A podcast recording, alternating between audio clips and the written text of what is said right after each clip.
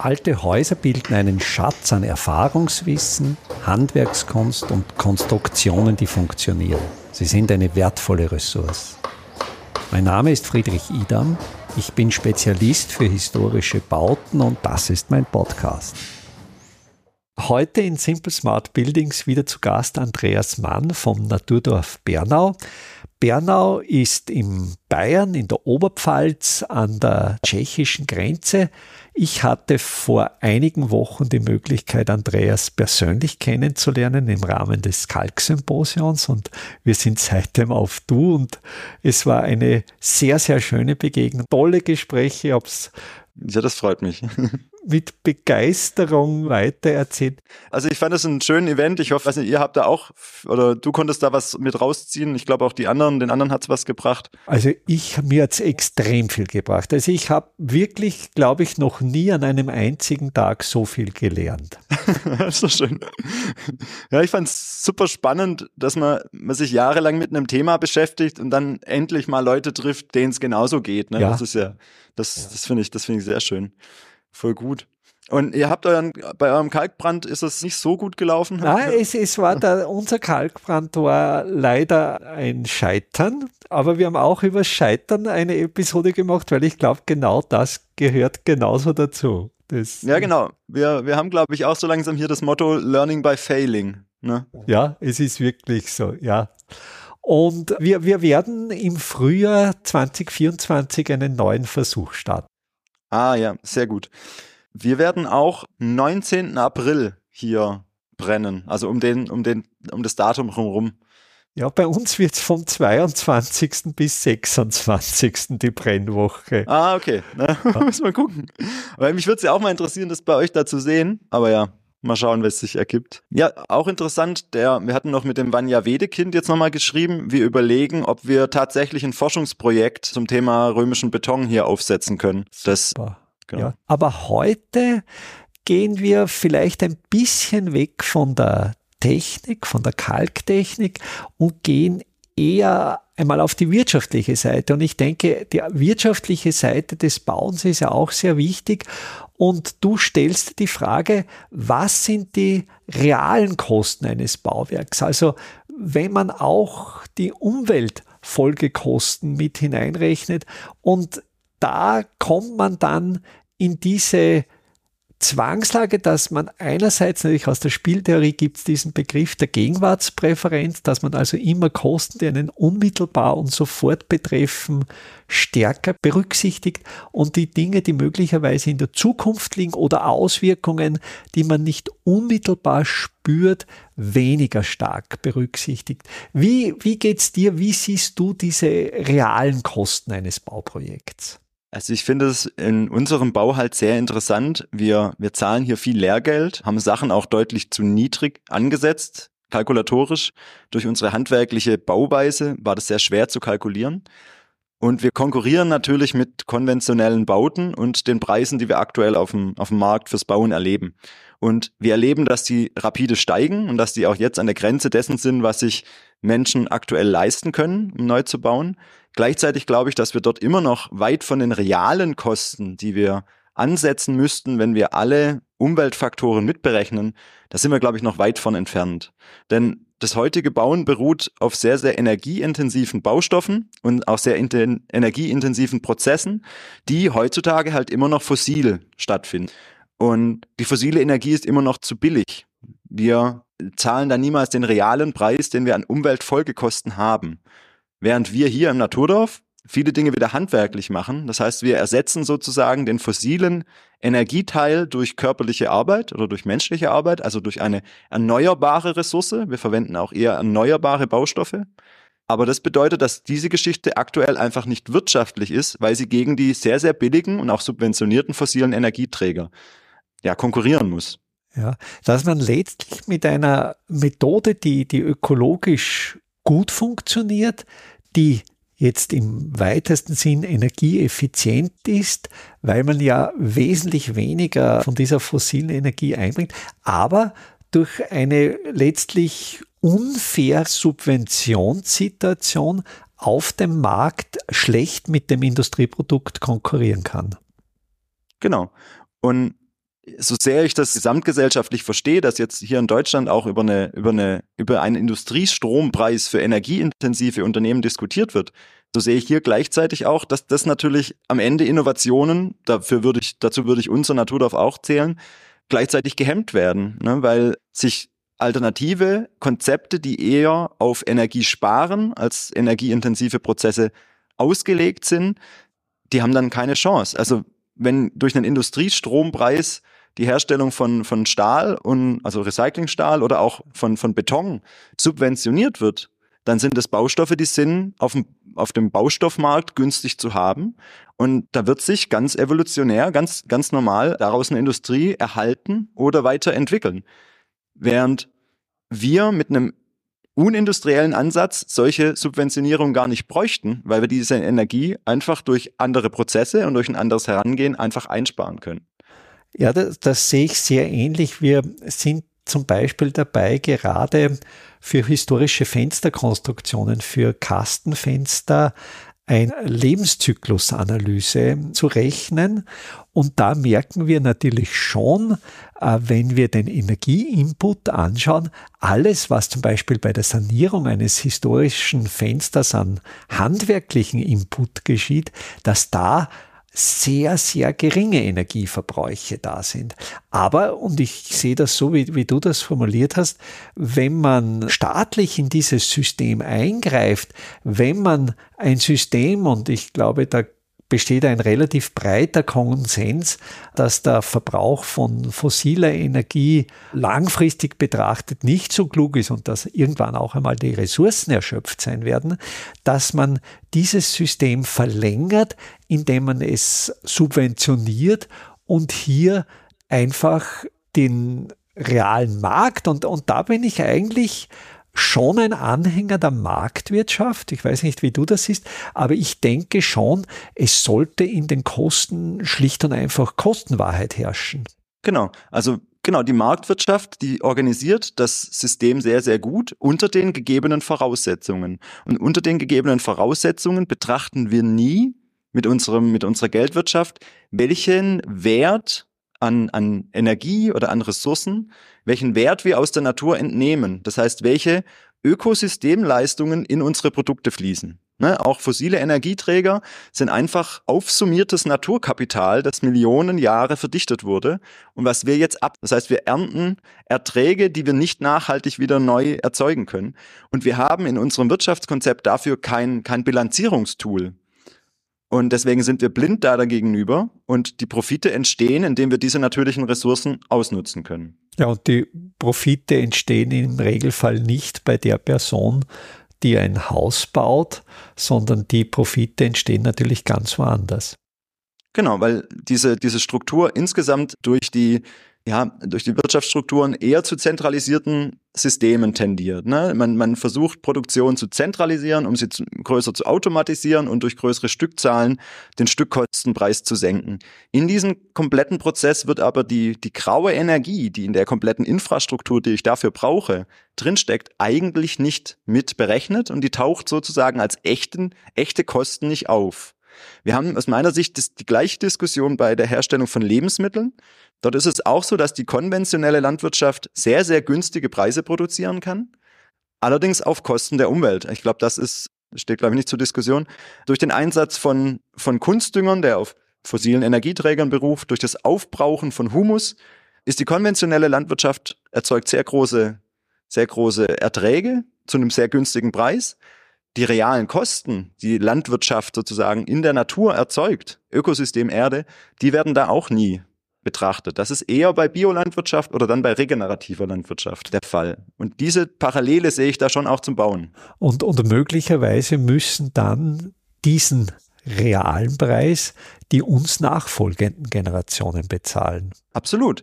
Weil wir, weil wir ja nicht hinschauen, wie sehr wir unsere Ökosysteme übernutzen, weil wir dafür kein Messinstrument haben, fällt uns auch gar nicht auf, was wir unserer, unseren, unseren nachfolgenden Generationen aufbürden. Dazu kommt auch noch, dass wenn wir heutzutage mit sehr energieintensiven Stoffen bauen, dann müssen wir, um diese Gebäude in Zukunft, sagen wir in 50 Jahren, in ein, zwei Generationen, um diese Gebäude instand zu halten, muss ich die gleichen energieintensiven Baustoffe vorhalten. Ich gehe stark davon aus, dass Energie in Zukunft teurer sein wird, wenn wir auf fossile Energieträger verzichten möchten oder müssen. Ich glaube, die Natur zwingt uns dazu. Dann werden Hochenergieprozesse wie das Herstellen von Zement, ne, das muss bei 1500 Grad gebrannt werden. Die gleiche Temperatur braucht man, um Stahl herzustellen und die gleiche Temperatur braucht man, um Glas herzustellen. Dafür brauche ich sehr, sehr viel dann erneuerbar gewonnenen Wasserstoff. Der wird teuer werden. Das heißt, ich tue meinen Erben wahrscheinlich keinen Gefallen, wenn ich heutzutage noch mit solchen Baustoffen baue, weil diese Bürde, diese Gebäude dann instand zu halten, ja, auf die Nachfahren verschoben wird. Ja. Übrigens, jetzt kann ich mich doch nicht enthalten, ein, ein kleines technisches Detail einzufügen. Und zwar hat hier Vanja Wedekind berichtet, dass einer der ganz wesentlichen Energiefresser beim Zement nicht nur die hohe Prozesstemperatur ist, sondern dass auch für das Aufmalen des Portland-Zementklinkers, der ja relativ groß ist, der Körngröße von ein, zwei Zentimetern, dass man das auf diesen Staub des Portland-Zements aufmalt, dass hier nahezu genauso viel Energie gebraucht wird wie für die Prozesswärme. Das fand ich auch sehr interessant, wie der Manja Wiedekind das erzählt hat. Es war mir auch so nicht bewusst, ist aber logisch, dass der, dass der Zement natürlich sehr, sehr fein aufgemahlen werden muss, damit er eine hohe reaktive Oberfläche hat und überhaupt funktioniert. Aber klar, dass das, dass das viel Energie kostet, wenn man sich solche Prozesse mal vorstellt, und ich finde, das gilt eigentlich für alle diese industriellen Prozesse, dann wird einem schon klar, dass da viel Energie und viel Ressourcen drinstecken muss, damit sowas funktioniert. Ne? Aber ich beobachte natürlich jetzt die Situation in Deutschland von außen und sehe einerseits in der Diskussion, dass schon von manchen Diskutanten einfach die Gefahr der Deindustrialisierung Deutschlands gesehen wird. Also dass Deutschland, wenn man jetzt diesen Energiepreis nicht subventioniert, dass es dann und teilweise, glaube ich, kann man schon beobachten, dass chemische Industrie aus, aus Deutschland abwandert und dann in, in Bereiche geht, wie zum Beispiel nach China. Wir sehen ja das auch in, in der Zementerzeugung, dass zum Beispiel Iran einer der größten Zementproduzenten weltweit ist, weil eben dort einerseits die Energie nicht exportiert werden darf, andererseits Zement schon. Es sind ja letztlich alles globale Prozesse. Aber wie denkst du, könnte man das in den Griff bekommen, dass jetzt in einem entwickelten Land wie Deutschland oder Österreich einerseits noch eine Produktion von Gütern stattfindet, von Gütern, die die Menschen im Land brauchen. Da sprechen wir ganz konkret vom Bauen und trotzdem umweltbewusst, also diese, diese Schere, dieser Spagat einerseits zwischen einem guten Leben, zwischen einem Wohlstand und andererseits einer ökologischen Produktionsweise. Also was ist so deine Vision, wie man diesen Spagat schaffen könnte? Genau, das ist natürlich, das ist natürlich die, die Gretchenfrage, die Transformation, wie schafft man die? Ich habe ein sehr interessantes Buch gelesen, als wir diese Naturdorf-Idee entwickelt haben, und das heißt A Prosperous Way Down von Howard Odum, einem Systemökologen aus den 80er Jahren. Und er spricht eben von einem wohlhabenden Weg nach unten, runter von unserer Energie Pyramide oder von dieser, von dieser Spitze des, wo wir uns aktuell befinden. Wir haben einen sehr, sehr, sehr hohen Energieverbrauch in all unseren Prozessen und in unserer Infrastruktur. Und ich glaube, dass eine nachhaltige und eine umweltgerechte Lebensweise, die uns ein gutes Leben ermöglicht, eben versucht, mit weniger Energie auszukommen und trotzdem eine gute Lebensqualität zu haben. Und dafür ist es aus meiner, meiner Sicht wichtig, dass man da in diese, in diese andere Art zu wirtschaften einen einen langsamen Übergang hinkriegt und nicht mit dem bestehenden System weiter so lange fährt, bis man gegen die Wand fährt. Weltweit ist es natürlich, ist es super schwierig. Ne? Klar, Deutschland oder auch Österreich, die, die etablierten Industrienationen, die wirtschaftlich, ja, die schon sehr lange wirtschaftlich prosperieren, die müssen sich auf dem Weltmarkt behaupten und die haben natürlich eine sehr teure Infrastruktur, die sie auch in, instand halten müssen tatsächlich glaube ich, dass wir in Zukunft, ob wir möchten oder nicht, eine Deindustrialisierung erleben werden. Denn die Industrialisierung all unserer Lebensprozesse, all, all der Produktionsprozesse, die wir erleben, die hat auf der Basis günstiger Energie stattgefunden. Ne, wir, wir, seit, seit die Energie, also die Industrialisierung hat begonnen, als wir angefangen haben, fossile Energieträger auszubeuten. Und die hat richtig Schwung bekommen, als wir Öl entdeckt haben, als wir Gas zusätzlich entdeckt haben und von der Kohle weggegangen sind. Und wenn wir jetzt diesen, diesen Rückschritt sozusagen machen wollen und Energie einsparen, dann wird es aus meiner Sicht auch bedeuten, dass wir gewisse Sektoren wieder deindustrialisieren müssen oder sollten oder werden. Und ich glaube nicht, dass es unbedingt zu unserem Nachteil sein muss. Denn aktuell ist die Wertschöpfung, findet in industriellen Prozessen statt, findet in globalen Märkten statt, weil Transport dank günstiger Energie sehr, sehr günstig ist.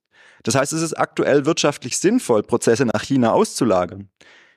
Wenn die Energie teurer wäre oder stärker besteuert werde, auch wenn man den CO2-Handel konsequenter durchziehen würde, dann wäre eher eine Relokalisierung zu spüren. Das heißt, wir hier vor Ort hätten wieder eine, eine direktere Wertschöpfung und es wäre wirtschaftlicher, Güter, die wir brauchen, vor Ort so herzustellen. Das ist eben auch das, was wir bei den Gebäuden machen wollen. Wir wollen lokale, lokale Märkte wieder schließen durch unsere handwerkliche Art, die keine Vorverarbeitung hat, die eben nicht industriell produziert, die nicht zentralisiert, sondern die kleinteilige lokale Strukturen erhält. Und wie man das weltweit hinkriegt, da bin ich natürlich überfragt. Das ist eine politische, ja, die, die große Schwierigkeit. Aber ich, ich glaube auch, wir werden die, die Weltprobleme nicht lösen können, aber möglicherweise in einem kleineren lokalen Bereich. Es ist jetzt durch die geschilderten Rahmenbedingungen allerdings so, dass handwerkliches Bauen so teuer ist, dass es zurzeit sagen wir mal, so schwer konkurrenzfähig ist mit dem industriellen Bauen. Und ihr steht jetzt im Naturdorf Bernau ganz konkret vor dem Problem, dass ihr mit den bisherigen Finanzierungsmodellen eigentlich eine Grenze erreicht habt, wo ihr jetzt sagt, wir können das so eigentlich nicht mehr weiter finanzieren und ihr überlegt jetzt alternative Finanzierungsmodelle. Genau, also wir stehen ganz konkret vor der Situation, dass, ja, wir haben das mal kalkuliert vor zwei Jahren, das war vor zwei Jahren, da waren die Preise eine ganz, was ganz anderes, da gab es keine Inflation und natürlich haben wir uns verkalkuliert. Also ich finde es als Handwerker schon schwierig, mein eigenes Gewerk auf den Punkt zu kalkulieren, wenn ich da irgendeine Baustelle anbiete. Und das dann nicht nur in meinem Gewerk, sondern für alle Gewerke und das für vier Häuser. Da haben wir einfach stark daneben gelegen. Und gleichzeitig sind auch wir, wie alle anderen Bauprojekte, aktuell von der Inflation und den gestiegenen Kosten betroffen. Und wir haben, wir haben bisher auf eine Wirtschaftsförderung gesetzt. Ohne das hätten wir, ganz ehrlich, hätten wir auch gar nicht starten können. Dadurch sind wir jetzt ein Wirtschaftsunternehmen. Sonst hätten wir diese Förderung nicht bekommen von 45 Prozent. Nur um jetzt die Mehrkosten zu decken, haben wir das Problem, dass wir aktuell, wir sind nicht gemeinnützig. Ne? Das heißt, für Stiftungen sind wir nicht richtig zuwendungsfähig. Und für Investoren aus der Wirtschaft, die Geld in uns investieren, um dann später mit unseren Ideen ein Produkt zu entwickeln. Dafür sind unsere Konzepte, die wir haben, eigentlich zu handwerklich. Die lassen sich nicht sehr gut skalieren. Und wir setzen aktuell auf eine Crowdfunding-Kampagne, die haben wir jetzt letzte Woche gestartet. Da freuen wir uns über jeden Unterstützer, über jede Unterstützerin und versuchen da, ja, unsere Traumvorstellung wäre 250.000 Euro, das werden wir wahrscheinlich nicht ganz schaffen, zusammenzusammeln, um dann genug Eigenkapital zu haben, um erneut mit der Bank in, ja, in Gespräche zu gehen und weitere Partner und Finanzier Finanzierungsmöglichkeiten zu suchen. Für das Crowdfunding-Projekt gibt es eine Internetadresse, die stelle ich in die Show Notes zu dieser Episode und ich kann aus eigener Anschauung berichten. Also ich habe mir diese Gebäude angesehen. Das sind Fachwerksbauten mit wirklich tollen Holzquerschnitt mit Kalkhanf, Ausfachungen, also wirklich auf, auf höchsten handwerklichen und auch bauphysikalisch ökologischen Niveau. Und ich denke, dass es sehr wichtig wäre, diese Häuser in der Qualität fertigzustellen. Daran glauben wir auch oder darauf hoffen wir. Wir möchten hier halt eine Mustersiedlung darstellen, um einfach es denkbar zu machen, dass man wieder handwerklich arbeiten kann und dass auch dieser Verlust von Energieressourcen, so würde ich es jetzt mal bezeichnen, nicht unbedingt einhergehen muss mit einer echten, mit einem echten Verlust von Lebensqualität. Und wir versuchen eben durch diese handwerkliche Bauweise und ja, wie du beschrieben hast, die versucht möglichst hohe Qualität zu bauen, sehr, sehr langfristige Werte zu schaffen, die eben nicht in 30 Jahren mit Hochenergiebaustoffen ja, repariert werden müssen, sondern unsere Gebäude sind instandhaltbar mit Materialien, die man immer finden wird. Unabhängig wie was mit unserer Erde passieren wird, aber ich glaube, ein bisschen Stein, ein bisschen Lehm und auch ein bisschen Holz wird man immer irgendwo finden. Und so sind, schaffen wir langfristige Werte im Grunde. Also davon bin ich auch überzeugt. Ich habe ja auch das eigene Haus gemeinsam mit meiner Frau in dieser handwerklichen Bauweise errichtet. Es ist der Faktor, dass man einfach glücklich ist, also dass diese handwerkliche Arbeit einfach eine, eine große Lebens- und Arbeitszufriedenheit schafft. Also das ist, glaube ich, auch noch ein, ein, ein ganz ganz wichtiger Aspekt. Aber ich glaube, der, der wesentliche Aspekt ist, dass wir mit unserer Arbeit und, und ihr natürlich genauso im Museumsdorf Bernau eine Strategie entwickelt, die vielleicht jetzt, wie du vorher gesagt hast, noch nicht skalierbar ist, aber die wirklich eine sehr gut funktionierende Alternative zu einer industriellen Bauweise darstellt, die in der Form, wie wir sie kennen, in den nächsten Jahrzehnten mit hoher Wahrscheinlichkeit nicht mehr haltbar sein wird. Und wir, wir Menschen tun uns immer schwer, wenn man das Gefühl hat, was Bestehendes wird, wird sterben oder wird, wird, wird sich verändern.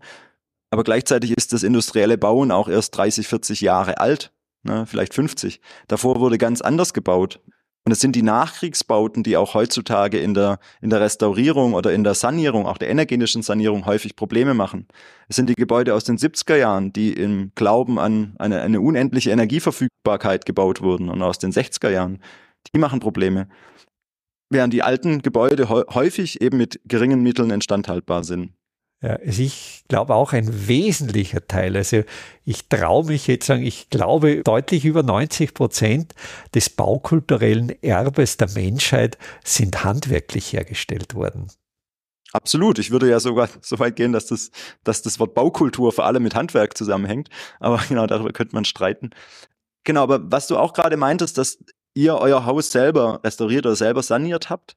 Und ich erlebe das gerade bei einem Freund von mir, der mit seiner Frau das Projekt eines alten Fachwerkhauses angegangen hat. Durch unsere Beratung. Ich glaube, das hat schon auch die dazu bewogen, das zu machen. Und die verzweifeln zwischendrin natürlich immer wieder. Und auch die haben Mehrkosten.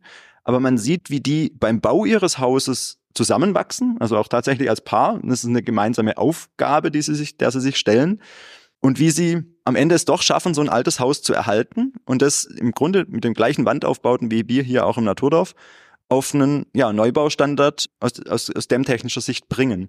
Und das sehe ich eigentlich als die Lösung für das Bauen der Zukunft, dass wir uns das mit dem Neubauen wirklich, wirklich abschminken, sondern lieber handwerkliche Technologien entwickeln, mit denen wir den, den, wie du sagtest, baukulturell wertvollen, vorindustriellen Gebäudebestand tatsächlich auf ein, auf ein gutes energetisches Niveau heben können und dort Räume erschaffen, wo die, die lebenswert sind, und das Ganze mit einer sehr, sehr geringen grauen Energie, die wir da reinstecken müssen. Dann, glaube ich, ist es eine sehr, sehr nachhaltige, wirtschaftlich wie ökologisch eine nachhaltige Investition.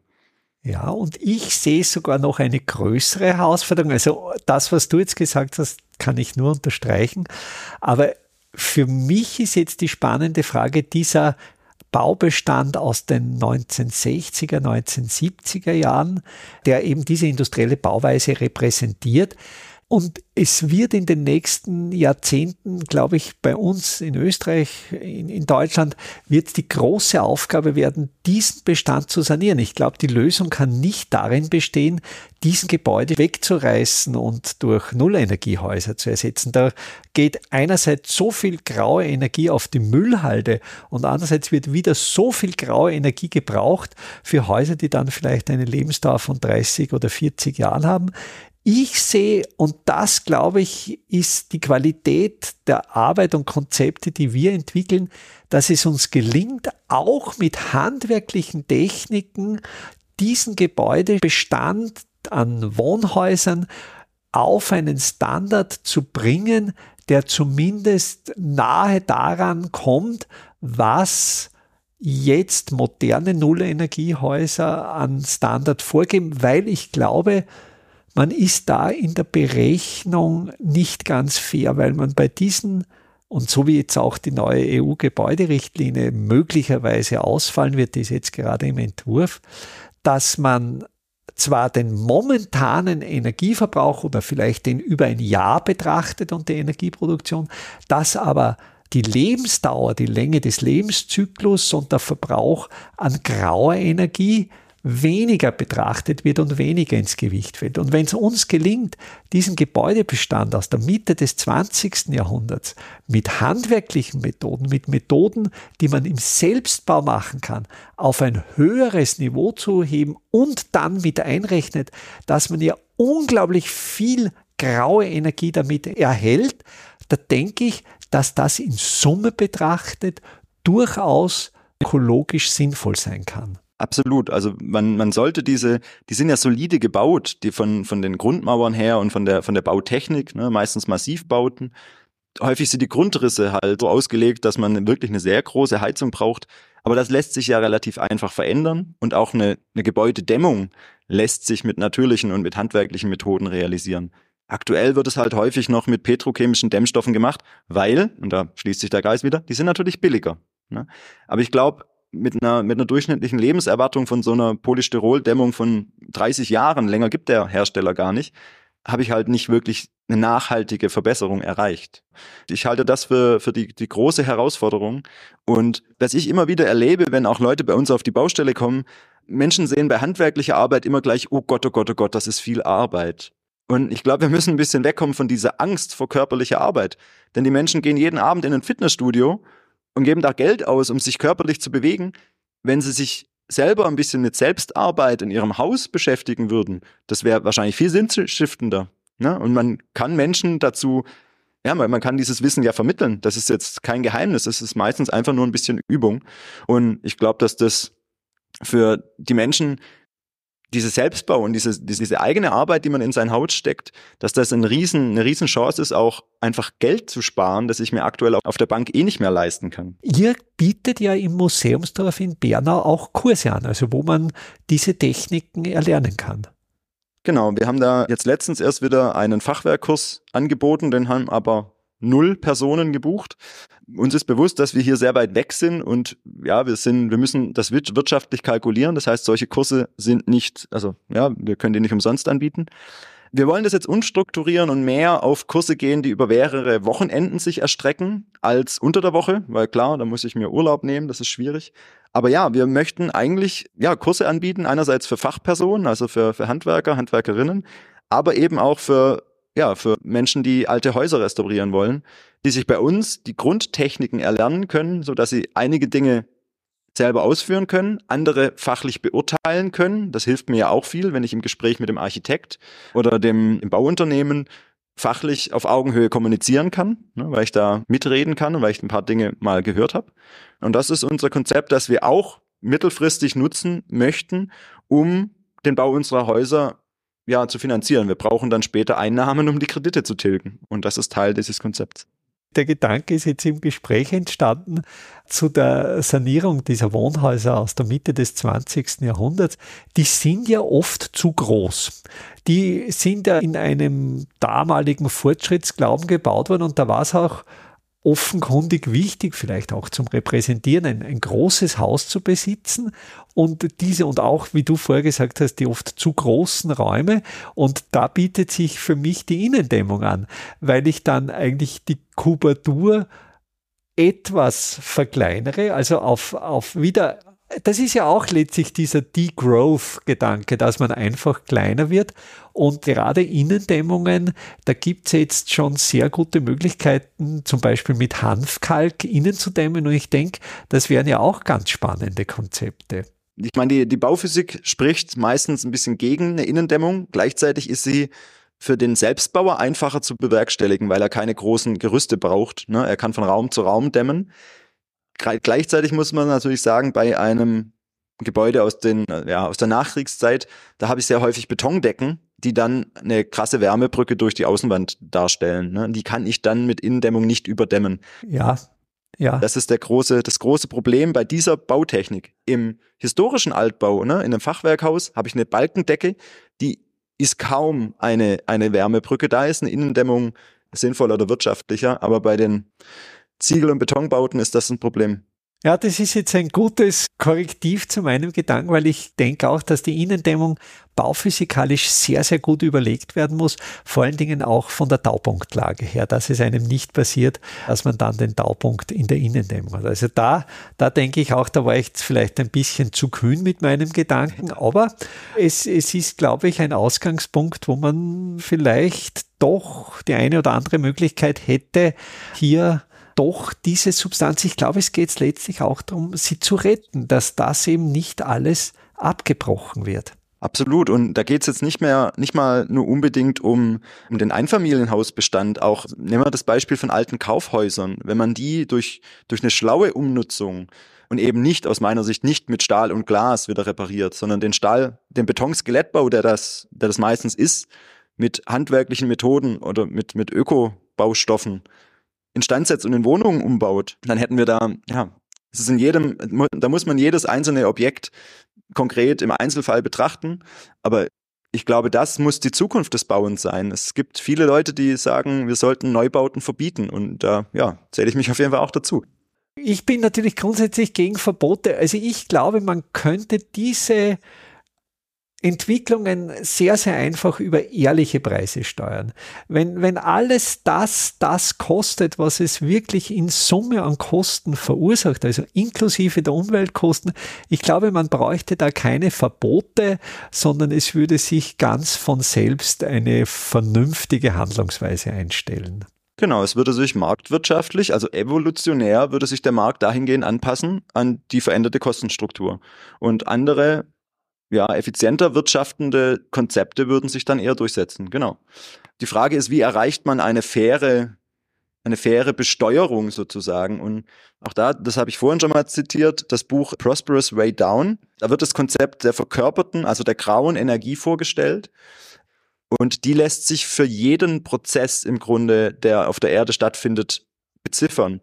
Ein Baum macht sozusagen nichts anderes als Sonnenenergie in sich aufzusummieren und später in Form von Biomasse zu speichern. Das heißt, ein Stück Holz enthält eine gewisse Menge verkörperte Sonnenenergie. Und diesen Prozess kann ich durch die komplette, ich nenne es mal Nahrungskette, durch so eine Energiehierarchie durchziehen und kann auf die gleiche Art und Weise überlegen, wie viel ist in mich als Person reingeflossen an, an verkörperter, an grauer Energie in Form von Schulen, die ich besucht habe, in Form von Straßen, Krankenhäusern. Von Flugreisen, die ich gemacht habe von Flugreisen, die ich gemacht habe, wodurch ich eine Bildung erfahren habe und die mich, ja, die mich auf neue Gedanken gebracht haben. Genau, das lässt sich alles im Grunde berechnen, zumindest in Mittelwerten. Und damit kann ich ausrechnen, wie viel graue Energie bedeutet eine Arbeitsstunde von mir. Und auf diese Art und Weise wären wir in der Lage, die Umweltleistungen, die Ökosysteme für uns erbringen, mit unserer körperlichen oder mit unserer ja, menschlichen Arbeitsleistung zu vergleichen. Und das würde uns ermöglichen, generell Prozesse miteinander in, in eine Verbindung zu setzen. Dann kann ich nämlich von dieser verkörperten Energie bestimmen, wie viel dieser verkörperten Energie, die in einem Prozess steckt, ist erneuerbar, wie viele davon ist fossil. Und dann könnte ich das entsprechend besteuern. Wenn man jetzt also Unternehmen auffordern würde oder verpflichten würde, diese verkörperte, diese graue Energie, die sie in ihrem Wirtschaftsprozess benutzen, mitzubilanzieren, dann hätten wir ein, ein Messinstrument, mit dem wir durch eine Steuer den Markt so beeinflussen könnten, dass ja, dass sich nachhaltige Lösungen durchsetzen. Und, und dabei gleichzeitig die Steuerbelastung der menschlichen Arbeit, die jetzt noch die Grundlage unseres Steuersystems ist, einfach wegfallen zu lassen.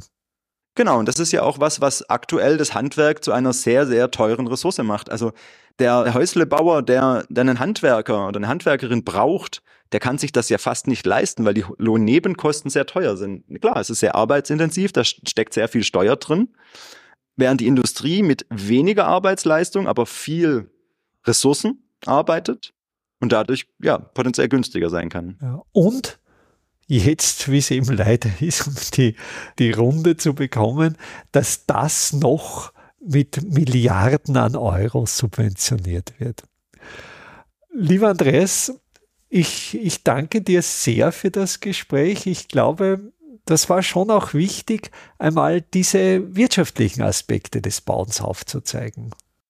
Ja, ebenfalls vielen Dank auch immer für diese Möglichkeit. Ich finde es einen sehr spannenden Austausch, auch gerade bei dem Kalksymposium. Das hat sehr viel Spaß gemacht.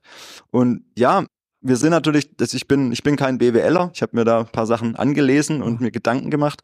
Aber ich finde diese Betrachtungsweise interessant und ich denke, ja, da da müsste man mehr in die Diskussion gehen darüber. Aber vielleicht ist unter unseren Hörerinnen oder Hörern jemand, der sich mit BWL oder mit diesen Fragen beschäftigt. Ich würde mich sehr freuen, wenn jemand, der sich da wirklich auskennt und Ideen hat, melden würde, wäre, denke ich, ein sehr spannendes Podcast-Gespräch für Simple Smart Buildings. Danke, Andreas. Ebenfalls vielen, vielen Dank. Vom 22. bis zum 30. April 2024 wird in Grundlsee wieder Kalk gebrannt. Im Ortsteil Gössel in der Nähe des Doplitzsees steht ein alter Kalkofen, der bereits instand gesetzt ist und wieder in Betrieb genommen werden soll. Bei diesem Workshop können Sie lernen, wie ein Ofen richtig befüllt wird, vor allen Dingen wie ein Trockengewölbe aufgesetzt wird, um den Ofen auch befeuern zu können. Wir suchen aber auch Leute, die bereit sind, die eine oder andere Schicht, ja, sogar eine Nachtschicht, diesen Ofen zu befeuern. Die Teilnahme an diesem Workshop ist kostenlos. Alle Anmeldeinformationen, die Anmeldelinks finden Sie auf meiner Website www idam.at unter dem Menüpunkt Veranstaltungen.